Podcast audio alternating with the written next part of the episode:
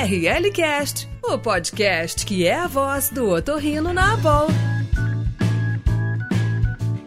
Olá, bem-vindos ao nosso ORL Cast, o podcast da Associação Brasileira de Otorrinolaringologia e Cirurgia Cérvico-Facial. Eu sou a Roberta Pila, sou secretária da Educação Médica Continuada aqui da BOL e é um prazer a gente estar fazendo esse podcast essa semana, na Semana da Tontura. Um, um, grupo muito bacana, a gente tem aí um trio experts de, de convidados e junto comigo para fazer essa apresentação eu tenho a Andréia, que é a nossa presidente da Educação Médica Continuada. Deia, bem-vinda, muito bom a gente estar tá junto essa semana aí da tontura para falar um pouquinho sobre isso. Deia, por favor, te apresenta. Eu sou a Andréia Ardevino de Oliveira, sou torrino, médica assistente aqui do Hospital das Clínicas da USP de Ribeirão Preto. É, essa coisa, essa síndrome que pra gente é a tontura, né? Bem na semana da tontura, eu acho que esse podcast vai ser um presente para todo mundo, para todos vocês. Então vamos conhecer cada um deles, né? O Márcio, né, que a gente não conhece. Nós temos a a Cristiana e a Luciana. Podem se apresentar, meninas. Eu sou Cristiana,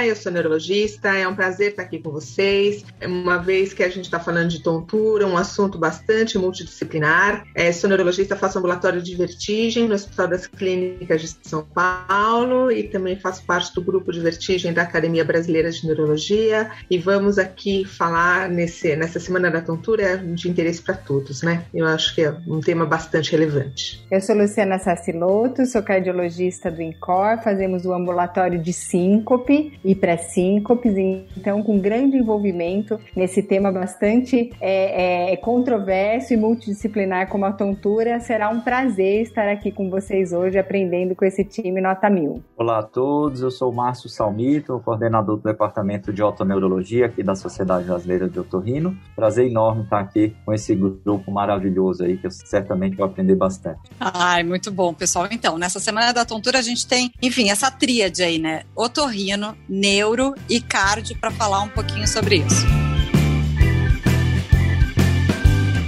Ideia, o que, que a gente pode começar a perguntar para eles? Qual a nossa, enfim, a nossa primeira pergunta aí para desvendarem um pouco dessa tontura? Então eu vou começar com o principal, tontura. Que é para você tontura, Márcio? O que, que você conta para gente, a definição de tontura? Bacana, André. Esse assunto é bem legal porque tontura, no meu primeiro ano de residência, era a pior coisa que eu gostava de atender da residência, porque eu não sabia para onde ir. E aí, um divisor de águas foi quando eu descobri um, os estudos de um autor americano chamado Drachman, que ele pegou milhares de pacientes com a queixa de tontura e foi decifrar o significado que as pessoas leigas davam para essa palavra tontura. E basicamente ele agrupou o significado, né? A gente está falando de semântica, né? Não de medicina então, o significado da palavra tontura para os pacientes era uma de três possibilidades principais. Uma possibilidade era que o paciente tivesse aquela tontura de quando levanta muito rápido da cama, a sensação de que pode ser que vá desmaiar, mas sem o desmaio, né? Que é a lipotímia, o pré-síncope, né? A Luciana aqui me corrija. E outra possibilidade, que às vezes a pessoa chegava com a queixa de tontura, que o Drachma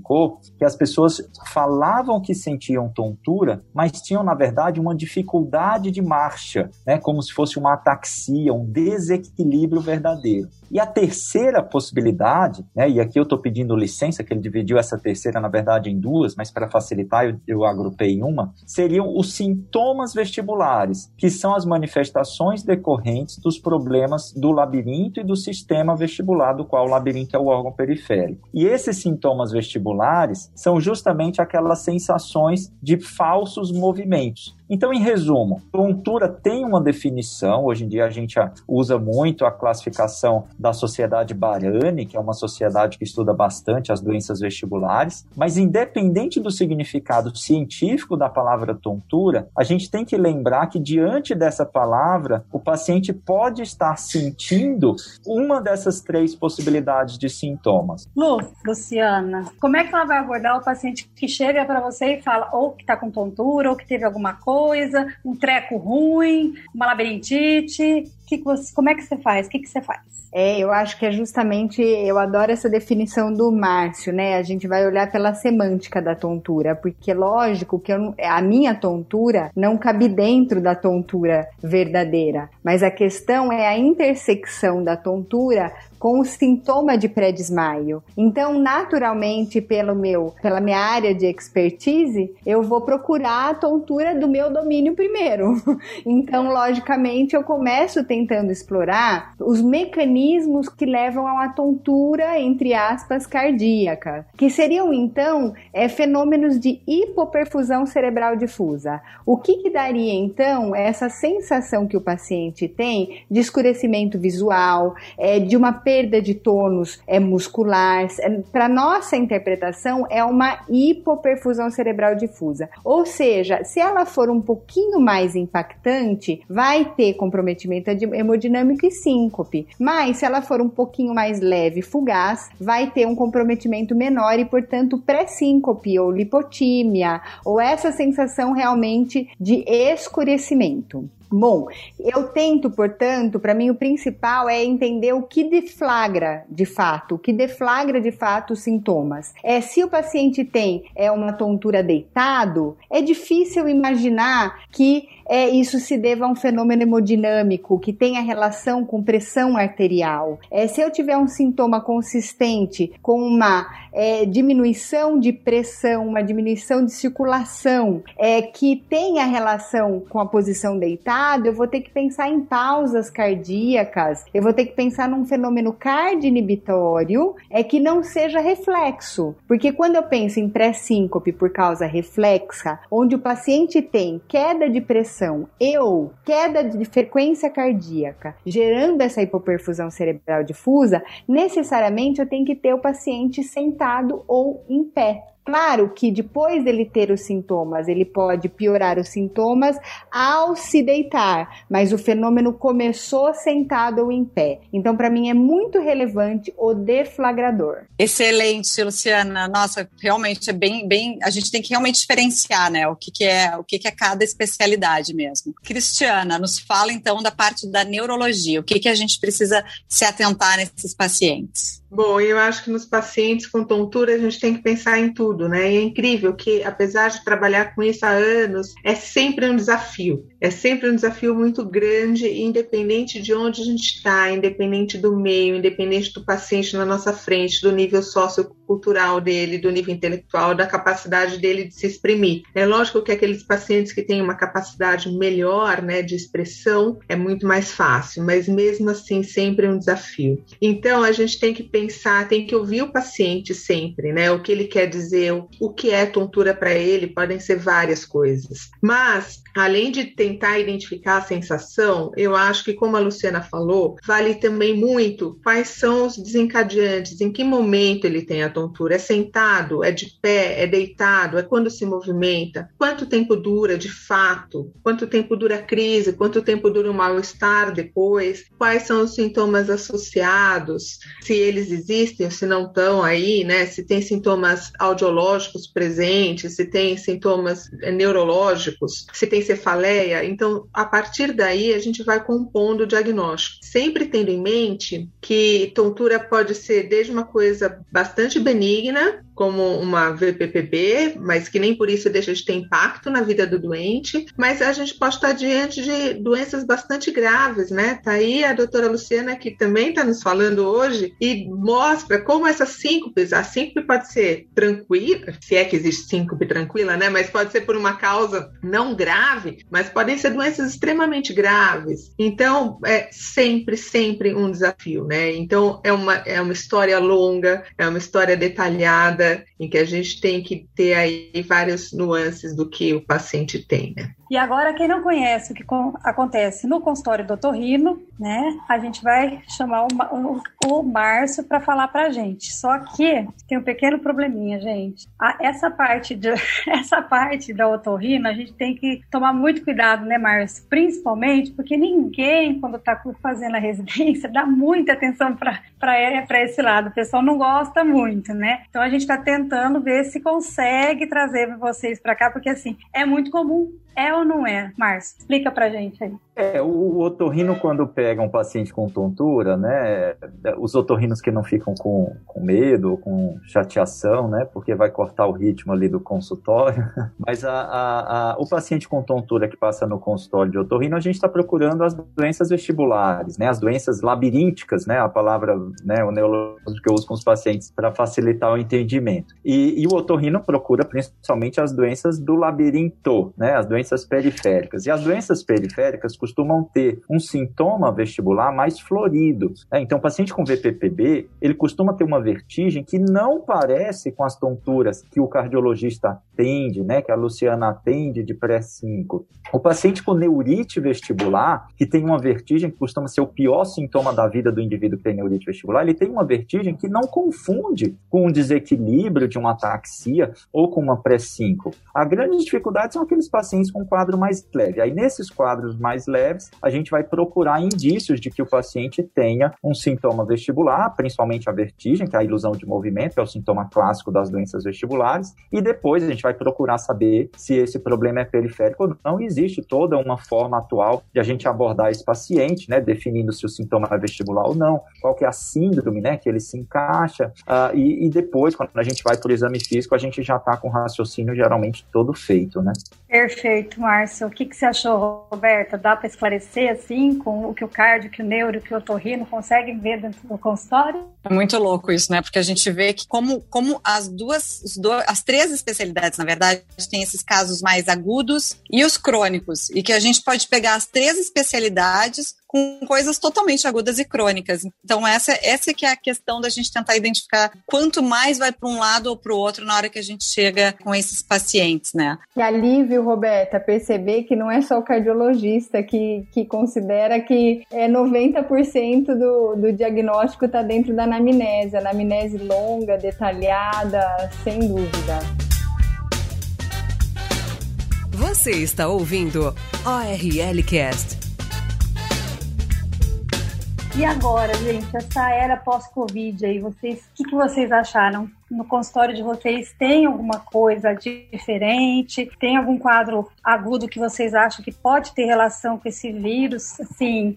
Olha, eu acho que a gente ainda está descobrindo muita coisa, né? Da Covid, principalmente pós-Covid, é tudo muito recente, mas eu tenho a impressão que nós temos tido um aumento de casos, sim, de tontura relacionada pós-Covid, é, talvez de, no espectro de não a doença em si de Meniere, lógico que não, mas um espectro aí, né, do Menier, já vi neurite vestibular, já vi ataxia cerebelar pós-Covid, então é difícil é, saber exatamente qual é a frequência disso, né, é, nesse momento ainda, mas os casos estão acontecendo. Nós temos discutido bastante entre os arritmologistas, né, na verdade, é, é, dentro da cardiologia, a síncope fica na área da arritmologia, o quanto aumentou no nosso consultório as, as queixas, né? Tanto de síncope quanto de taquicardia, fadiga, que muitas vezes é dentro de um espectro de uma mesma doença que a gente engloba nas desautonomias. Após um mês mais ou menos de Covid, é, é claro que ainda não são dados publicados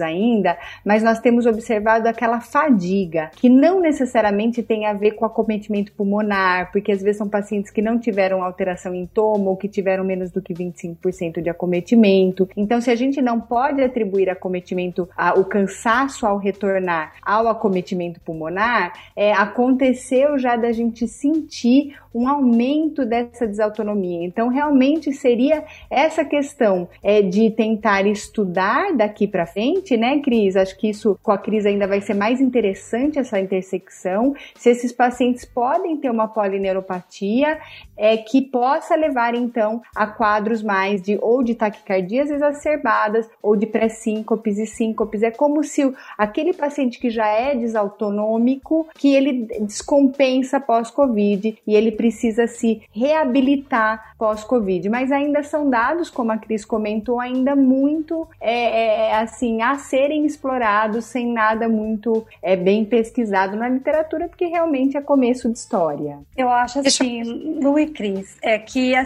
a, gente sabe que esse vírus ele tem um certo tropismo nessa, nessa na, na evolução, nessa, nessa bagunça hemodinâmica, né? Nessa bagunça neurológica, o tropismo neu, por, por nervinhos que ele tem pelo sistema nervoso. E, e assim, pro otorrino, acho que até é um pouco mais complicado, né, Márcio? Porque para a gente conseguir separar uma, uma patologia periférica de, de, do Covid, assim, o que, que você tem notado no consultório, Marcelo? Olha, é, na verdade, o que a gente viu assim de forma um pouco mais concreta foi quadros também como a doutora Cristiana, né, viu na neurologia. Assim, a gente viu pacientes com, com perdas súbitas de audição uh, e com perdas súbitas de função vestibular, simulando né, uma, uma provável neurite vestibular causado pelo, pelo Covid, não pelos vírus que normalmente né, fazem. Agora, a gente tem uma impressão, vários colegas que atuam, né, os otorrinos atuando aí nessa autoneurologia, a gente discutindo assim informalmente, a gente está com a impressão, pode ser um viés, né, por conta da falta de outros tipos de pacientes, mas a gente tem a impressão de que aumentou o número de VPPB por algum motivo que só Deus sabe, né? Porque não era para ter a ver, talvez um repouso aumentado durante a quarentena, uh, ou falta de vitamina D porque não pegou sol, sei.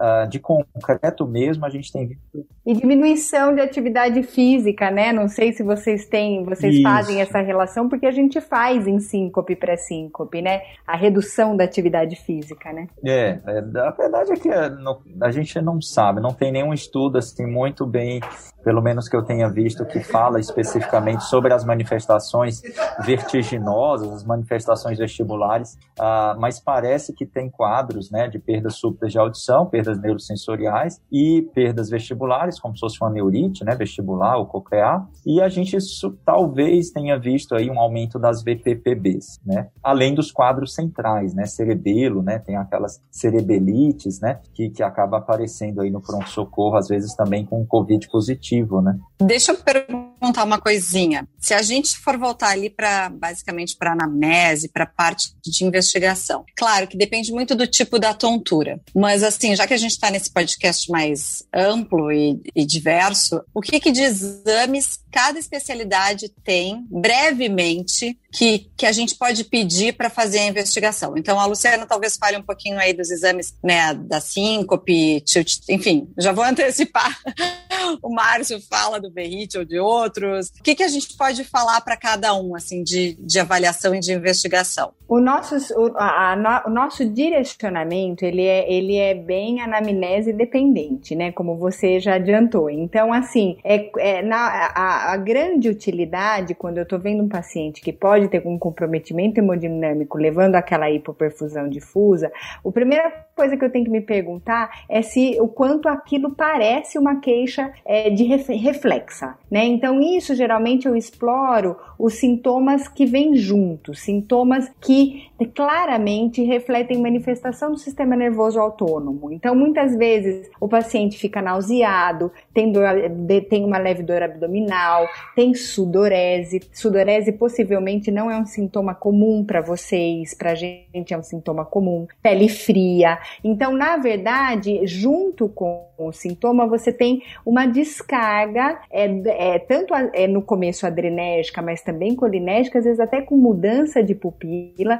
Então, é possível tanto que paciente quanto acompanhante nos refiram esses sintomas autonômicos. É se forem claramente autonômicos, a investigação ela pode se basear na anamnese e numa pressão arterial deitada em pé. Qual é o meu objetivo de ter uma pressão arterial deitada em pé? É ver se o paciente não tem uma desautonomia muito importante, ou se ele não está desidratado, ou se ele não está extensamente vasodilatado, porque os, os seus pacientes, como os nossos, são muitas vezes polimedicados com vasodilatadores e diuréticos. Então é super importante a pressão deitada e depois de 3 minutos a pressão em pé na verdade, a gente faz deitada, 30 segundos em pé e depois 3 minutos em pé, para checar então se existe a hipotensão postural. A hipotensão postural, em mais de 70%, tem causa secundária. Ou o paciente está inflamado, uma, um, desde uma ITU até uma,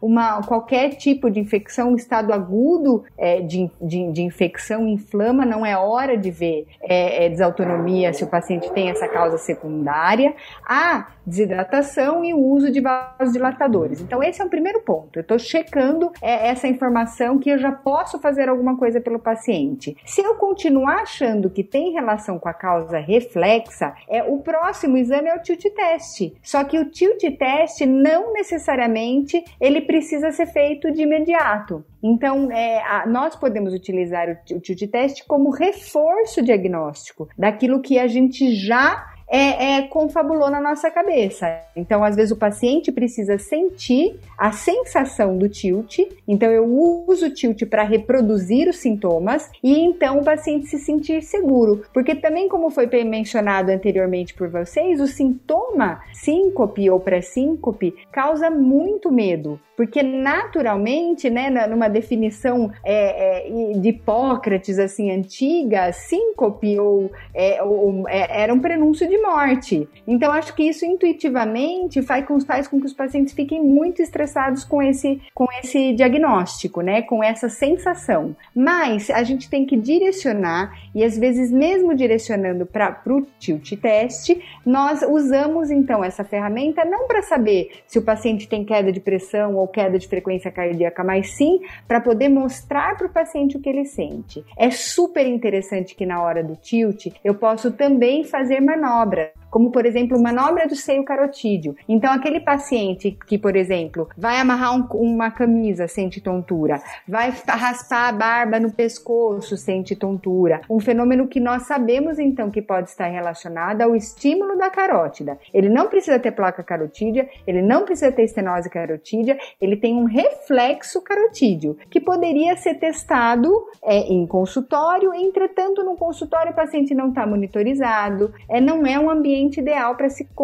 se realizar. E quando a gente faz é, durante o exame de, de tilt test, que é composto por duas etapas: o paciente em decúbito dorsal, até estabilizar pressão e frequência cardíaca, e o paciente em 70 graus, até estabilizar a pressão e frequência cardíaca por 40 minutos, então ele é observado. A, nós aproveitamos a primeira, essa primeira fase do exame para então, em pé, que aumenta a sensibilidade da massagem, fazer a massagem massagem do seio carotídeo. Todo idoso deve fazer a massagem do seio carotídeo? Não. Nós devemos direcionar a solicitação para massagem do seio carotídeo quando a gente sente que tem algum, como eu disse no começo, deflagrador que me faça pensar na hipersensibilidade do seio carotídeo. Os exames cardiológicos é quando eu penso que a síncope tem origem cardiogênica. É uma síncope um pouquinho diferente, é uma síncope mais desliga-liga, é uma síncope com trauma. Pode ser a tontura também? Pode, mas ela não tem tanto fenômeno autonômico acompanhante, ela não tem, é, ela não escolhe decúbito. Se, se o paciente tem um bloqueio cardíaco atrioventricular intermitente, não escolhe decúbito. Esse sintoma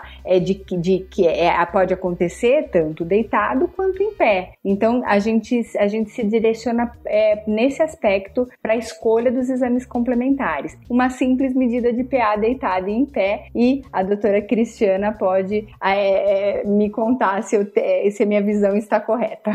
É isso aí, Lu. Agora a gente vai apertar a Cristiana aí. Eu quero saber se todo paciente que chega, você, as neurologistas, pedem uma ressonância ou não, fazem a avaliação dos pares cranianos. Eu quero saber o que que vocês fazem na chegada desse paciente no consultório ou na emergência. Então vamos lá. Eu sei que é diferente, mas nos fala um pouquinho. Então, o primeiro passo é sempre uma boa anamnese e o exame neurológico. Né? Sem isso a gente não vai a lugar nenhum. Eu costumo dizer para os residentes, se depois da anamnese ele não tem uma hipótese do que o paciente tem, vai ter que começar tudo de novo. Então a hipótese tem que vir depois da anamnese. O exame neurológico já vai confirmar ou não aquela hipótese, né? E o exame é super importante. Então a gente tem que fazer exame neurológico detalhado para aquilo que nos interessa. Então, muito detalhe na avaliação do equilíbrio, da motricidade ocular, a avaliação do reflexo vestibulo ocular, avaliação da audição. Então, é, todas essas partes são muito importantes. E daí, é lógico que se houver uma suspeita de uma lesão central, a ressonância vai ser solicitada. Isso não tem a menor dúvida que vai acontecer. Mas a gente tem que ter em mente que muitos pacientes com sabidamente uma vertigem de origem central, com algumas formas de nistagmo que são sabidamente centrais, vão ter ressonância normal. Então, o diagnóstico da síndrome central não é dada pela presença ou ausência de lesão na ressonância, é dada pela avaliação clínica e pela presença do nistagmo. Então, se eu estou diante, por exemplo, de um paciente com nistagmo vertical para baixo, ele pode ter aquele nistagmo vertical para baixo por algum, algum mecanismo central que não está aparecendo na ressonância, com uma ataxia autoimune que está no começo, a ressonância é normal. Então, os exames complementares, como o próprio nome diz, são complementares, eles complementam o raciocínio, eles não podem jamais vir antes e eles não podem nem mesmo vir no lugar de uma boa avaliação clínica. Né? Então, são exames são importantes, mas é, eles não são suficientes para que, através deles, a gente tenha o um diagnóstico. Não é assim. Ô, Cris, uma coisa assim, eu andei lendo, também lendo um artigo, até discuti com os residentes também um, um, tempo atrás, e insisto nisso, né? Que ele esse artigo ele fala exatamente da, da avaliação do exame físico da anamnese, ou RINT, né? Vamos dizer assim, é, se é superior ao ressonância ou exame de imagem no diagnóstico do, do, da tontura, vamos dizer assim, central ou neurológica, a tontura em si, é, no pronto atendimento, no pronto socorro. É, não, sem dúvida. Eu comentando aqui do, das formas centrais de nystagmo, acabei esquecendo de comentar o que é de super importância, né? O HINTS, né? O acrônimo é Head Impulse, Nystagmus e Test of Skill. E isso é superior à ressonância nas primeiras 48 horas. Então a gente tem que ter isso em mente também, né? Que imaginem que um exame clínico pode ser superior à ressonância. É, por que isso? Porque algumas lesões pequenas, principalmente lesões é, menores do que 10 milímetros, elas podem não aparecer na difusão nas primeiras 48 horas. E se a gente pensa que o paciente tem uma síndrome vestibular aguda e tem uma síndrome vestibular isolada por uma causa central, o mais provável nesse caso é que a lesão seja pequena. Então, é provável mesmo que a lesão seja pequena, é possível que ela não seja vista na ressonância num primeiro momento, não é comum de acontecer, a gente tem que ter isso em mente, é uma situação excepcional, mas acontece. Então, vamos confiar sim no nosso exame clínico. Perfeito, Cris. Era isso mesmo que eu queria que você desse esse recado, porque assim, tem muita gente que enaltece. Ai, gente, eu não tenho uma ressonância, o que, que eu vou fazer? Seja médico, né, Cris? Vai lá, examina e abuse do tempo que você tem ali para tirar o máximo que você puder de informação do paciente. Seu Márcio Salmito, conta pra gente. E aí, exame, o que, que você costuma fazer ali ou no bedside, nesses pacientes que chegam com tontura para você? Não, é bacana a gente diferenciar, independente se é um, uma síndrome vestibular aguda, né? A gente divide, né? Um paciente com síndrome vestibular, a gente divide entre um quadro agudo, um episódico e o crônico, né? O agudo, a pessoa tem lá pela primeira vez, dura lá duas, três horas, um dia inteiro, dois dias inteiros, chega no pronto-socorro. O episódico são aquelas crises de vertigens, né? Intercaladas por sintomas, com períodos assintomáticos, né? E o crônico é aquele paciente que tem três meses ou mais de sintomas ininterruptos, né? De sintomas vestibulares. Agora, eu diferenciaria muito bem, André, acho que vale muito a pena enfatizar isso para todo mundo que atende paciente com tontura, é que a gente tem que distinguir se você está examinando o paciente na vigência de sintoma ou se está sendo examinado fora daquele momento dos sintomas, fora da crise, como a gente fala, fora do episódio de vertigem. Inclusive, na hora de fazer um exame vestibular, qualquer que seja o exame vestibular, às vezes eu gosto de colocar no laudo, o exame foi realizado na ausência de sintomas, ou então, o exame foi realizado na presença de sintomas. O paciente com sintoma vestibular, e aí a gente pode ter um paciente com sintoma vestibular sendo uma síndrome episódica, ou aguda, ou crônica, mas o paciente com sintoma na sua frente, doutor, eu estou sentindo a minha cabeça rodar, obrigatoriamente ele tem que ter nistagmo. Tanto que o nistagmo, né, os exames, o, o principal exame vestibular da história dos últimos 100 anos, né, motivo do ganhador do Nobel é, da Medicina, do Robert Varane, né, do 22 de abril, né, que foi o único uh, Nobel da área vestibular, né? É, então, é o nistagmo. Por isso que chama nistagmografia, porque a gente está procurando o nistagmo. Inclusive, a etimologia da palavra nistagmo vem daquele movimento que a cabeça faz, não sei se é do grego, o que, que é, que a cabeça faz um movimento que ela vai caindo, aí a pessoa pula, vai caindo, pula. Então, esse movimento com uma fase rápida e uma fase lenta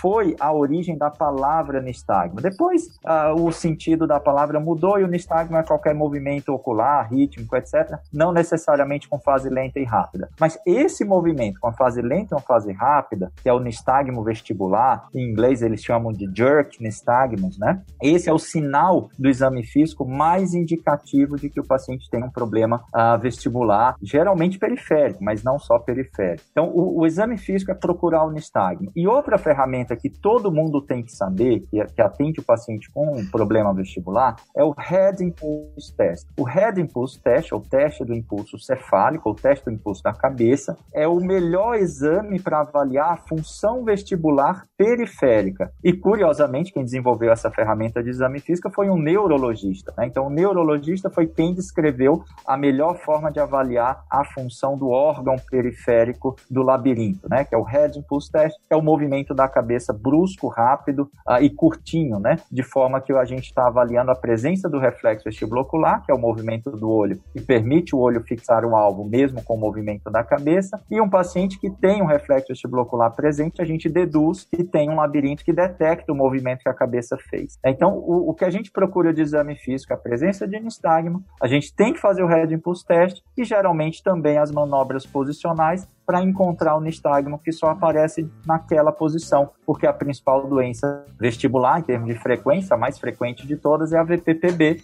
e só vai aparecer naquela posição. Depois do exame físico é que a gente pensa nos exames complementares. E os exames complementares, assim como a, na cardiologia, como a Luciana falou, não é o principal. Né? A Academia Americana de Otorrino, no consenso americano de VPPB, eles dizem, inclusive, que o, a, o exame de função vestibular é contraindicado para fazer o diagnóstico de VPPB, por exemplo. Então, geralmente, quando a gente vê aquele monte de exames solicitados, a pessoa às vezes não sabe nem o que está procurando e aí pede um monte de exame para ver se vai vir algum, alguma coisa. E não vai vir. Porque é como a, a doutora Cristiana falou, quando a gente chega no exame físico, a gente já tem que ter uma hipótese. O exame físico vai confirmar. E o exame complementar, ele pode ter uma função, às vezes, não de diagnóstico, mas de quantificar a função ou de pensar num prognóstico, né? Um paciente com neurite vestibular, se você tem um vídeo Red Impulse Test e você vê um ganho de 0,6, ou seja, 60% da função está preservada, parece que isso tem um valor prognóstico de que o paciente tem mais chance de se recuperar. E você pode repetir o vídeo Red Impulse Test ao longo de um tempo e saber se aquela função vestibular está funcionando de volta, né? Se está recuperando ou não.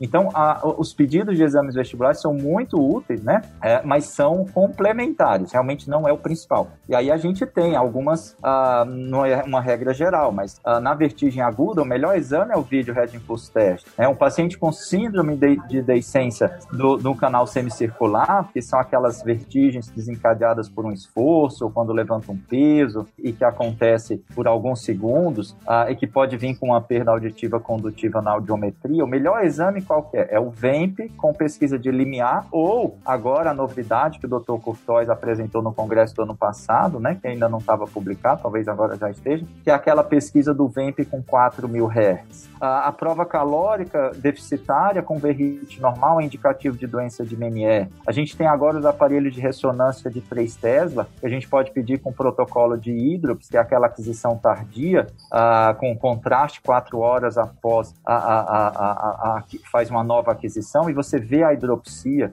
a, velha eletrocópula. Então, existem inúmeros exames que podem ajudar, mas são realmente o menos importante. O mais importante é realmente a anamnese o exame físico. ORL Cast, o podcast da boa. E aí, vamos fazer assim a, a pergunta fatal para vocês três. Gente, o que, que vocês chegam, assim, o que, que vocês falam quando o paciente chega para vocês e fala: tudo bem, doutor, e aí? Essa tontura tem cura? Não tem cura? Pode falar aí, vamos dizer, vamos começar com a Lu? Vamos lá, Lu. É, eu, eu, é, isso acontece com muita frequência, né? Na, na, a minha tontura é uma tontura de vida inteira, né? A minha tontura, né? Eu já, já criei um nome para tontura, para sintoma de pressão. É, um possessivo. A minha tontura, a tontura que a gente atende, né? É o que, ou enfim, né, no sentido correto, é, é, é, é de fato é difícil ela ser é completamente completamente curável. Então, se o paciente ele tem uma, uma, uma queda de PA ao se levantar, é, esse fenômeno vai acontecer em períodos que ele está mais cansado, vai em dias que ele não se alimentou bem ou não se hidratou bem. Então, o papo de cura a gente costuma orientar na seguinte questão: é, imagina que você tem é, qualquer doença crônica é, não sei nem, nem, não saberia nem dizer se eu posso enquadrar o seu problema em ter uma doença, mas se você não se cuidar pela vida toda, você quando, quando você se descuidar, você pode ter recorrência dos sintomas. Então, essa é uma primeira, uma primeira conversa para quem tem essas quedas ocasionais de pressão arterial ou para quem é, eu costumo usar esse termo mesmo para o paciente ter acesso. É para quem é desmaiador. O desmaiador não pode baixar guarda. O desmaiador ele vai sempre fazer atividade física quatro mais que quatro vezes por semana. Ele vai sempre ter que beber mais do que dois litros de água por dia e vai ter que sempre ter vigilância com as medicações que ele toma por outros motivos, para que não tenha vasodilatação ou, ou, muita diurese. Então, às vezes, uma hora, um momento a pessoa está fazendo uma dieta que mistura orlistate com diurético, isso naturalmente deixa o paciente mais hipovolêmico e recorre mais sintomas. Então, é sim uma vigilância para o resto da vida. Mas, como você comentou, terão arritmias de, de, de, de fácil identificação. Mas é, eu também, na hora, tive vontade de falar, quando o Márcio comentou, sobre a correlação relação dos achados com os sintomas. Isso para mim é fundamental. Quando o Márcio falou isso, assim, já deu até uma vontade de, de falar na hora, porque o que, que é muito comum? É muito comum o paciente ter tonturas ao se levantar, por exemplo, e é, à noite fazer um holter com pausas de 2,5 segundos. Quer dizer, o que, que tem a ver a pausa noturna de 2, 2,5 segundos, que não é tão relevante, com tonturas que ele tem ao se levantar? Então, o flagrante em cardiologia, correlacionar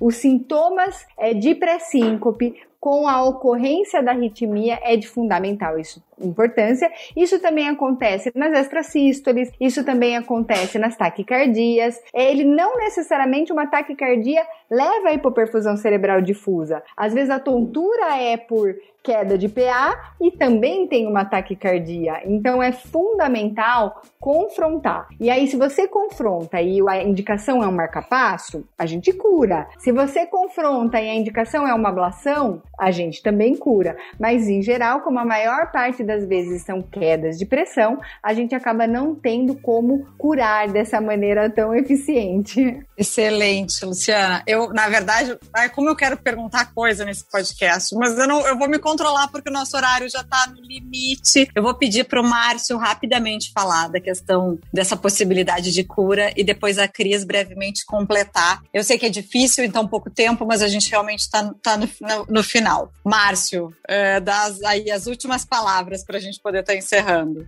Ah, legal essa pergunta se tem cura ou não, né? Porque tontura é o sintoma e não a doença, e vai ter doenças que têm cura e outras não. Mas é, é interessante a gente lembrar que existem problemas, como por exemplo a VPPB, a vertigem posicional paroxística benigna, é um problema mecânico. O cristalzinho lá de carbonato de cálcio saiu do lugar correto foi para o lugar errado. Então você cura quando você coloca no lugar correto. Só que tem paciente que tem recidiva, e tem paciente que tem recidiva uma vez, duas, três, cinco, dez, vinte, e às vezes essas recidivas de VPPB têm algum motivo, né? Então já existem algumas relações, por exemplo, de deficiência de, de, de eh, vitamina D, ou então comorbidades, alterações do açúcar, muitas doenças associadas ao mesmo tempo. Então a gente pode ter uma mesma doença, como a VPPB, curável ou não curável, né? Você tem uma neurite vestibular. Uma neurite vestibular, às vezes, recupera a função, a pessoa fica curada. Quer dizer, teve um processo inflamatório naquele nervo, você vai tratar ali na fase aguda com corticóide, ou, enfim, não tratou e recuperou espontaneamente, e a pessoa fica curada, não tem mais nada. Função vestibular normal, ausência de sintomas. Aquele quadro foi curado. E tem pessoas que têm um déficit permanente. E esse déficit permanente, às vezes, nunca mais vai voltar ao normal. E ainda tem um complicador. Esse déficit permanente pode trazer sintomas residuais, que aí é um déficit que não compensou, né, na vestibulopatia unilateral, ou pode ser uma pessoa uh, que tem um déficit permanente, mas que fica completamente sem sintomas. Então, esse paciente está curado ou não está curado? Se ele tem um déficit medido no exame, mas não tem sintoma nenhum. Então, a, a gente tem que ter muito cuidado, assim, quando vai falar com o paciente, ou mesmo a doença de Meniere, que talvez seja uma doença de tratamento um pouco mais uh, delicado, às vezes com prognóstico um pouco pior numa quantidade maior de pessoas, mesmo os problemas crônicos, a gente não pode desanimar o paciente do começo, tá? E existem doenças que supostamente são curáveis e que, na verdade, a gente se surpreende e que depois o problema volta. Vou deixar esse recado aí no final, então. Cris, Fala pra gente, então, como é que funciona aí da parte da neuro.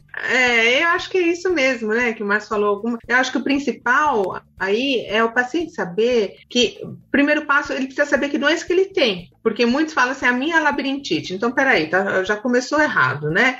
Então, vamos identificar qual é a sua doença, que certamente não é a labirintite. Então, a gente vai identificar a sua doença para poder tratar, sabendo que muitas vão ter cura, como o Márcio já falou. E mesmo aquelas que são crônicas, muitas vezes elas têm um excelente controle. Então, vamos pensar na migrânia vestibular, a gente consegue controlar. A gente consegue controlar as crises de Meniere também. Mesmo as síndromes centrais, a gente consegue oferecer ainda um tratamento, às vezes, vezes sintomático para o paciente, às vezes é um tratamento da doença mesmo, né? Então vamos pensar nas, nas ataxias cerebelares autoimunes ou imunomediadas, a gente vai conseguir tratar esses processos. Um Chiari, muitas vezes a gente vai conseguir operar. Então, é, a gente consegue muitas vezes fazer alguma coisa pelo paciente, a gente consegue propor uma reabilitação vestibular, a gente consegue propor medidas que vão melhorar a qualidade de vida do paciente, vão melhorar a forma dele lidar com aqueles sintomas, vai fazer com que os sintomas diminuam eventualmente. Então, e a gente tem que ter isso em mente. Tem que falar para o paciente que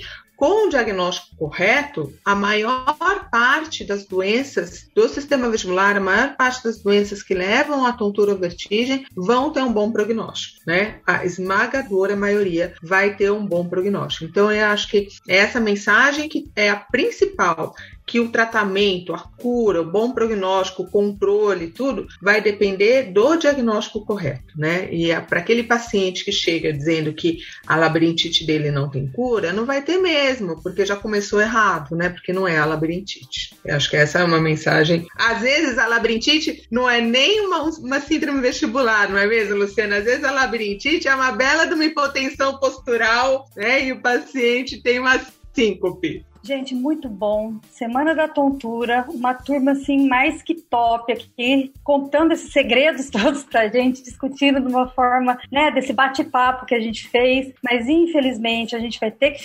finalizar por aqui. Eu queria agradecer a presença de vocês. Muito obrigada, Lu. Muito obrigada, Cris, que assim já virei íntimo de vocês, melhores amigos de infância. Muito obrigado, Márcio.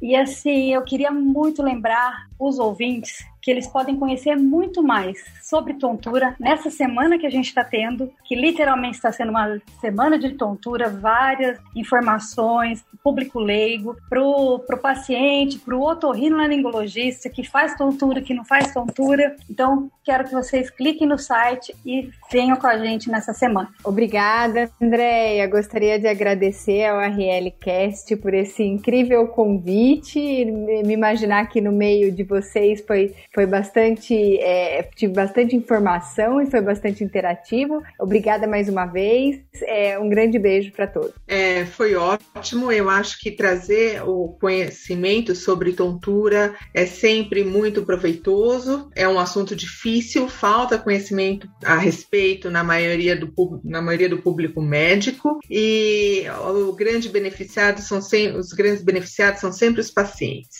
E quero agradecer o convite, a oportunidade é ótima. E essa interação entre a neurologia e a otorrinolaringologia nesse assunto de interface é fundamental para o crescimento de ambas as especialidades. Então, é uma oportunidade ótima. Muito obrigada. Obrigado também, queria agradecer, foi ótimo, adorei ficar aqui esse tempo com vocês, aprendi bastante. É um, um prazer enorme assim ter, ter compartilhado com vocês esse tempo. A Semana da Tontura tem esse objetivo justamente de unir aí mais colegas que às vezes a gente não vê tantos cardiologistas, os neurologistas e vice-versa. Espero que isso tenha realmente trazido aí uma semente aí no, no coração. Acho que o nosso público principal, o torrino, né? O segundo sintoma mais frequente do ser humano é a tontura. Eu acho que é todo mundo, todo médico deveria ter obrigação de saber um pouquinho mais do que geralmente acontece. Obrigado mesmo, achei ótimo. Parabéns aí mais uma vez para todos os organizadores aí do ORL Cast. Pessoal, muito, muito obrigada. Realmente é um prazer, sempre uma honra ter vocês aqui.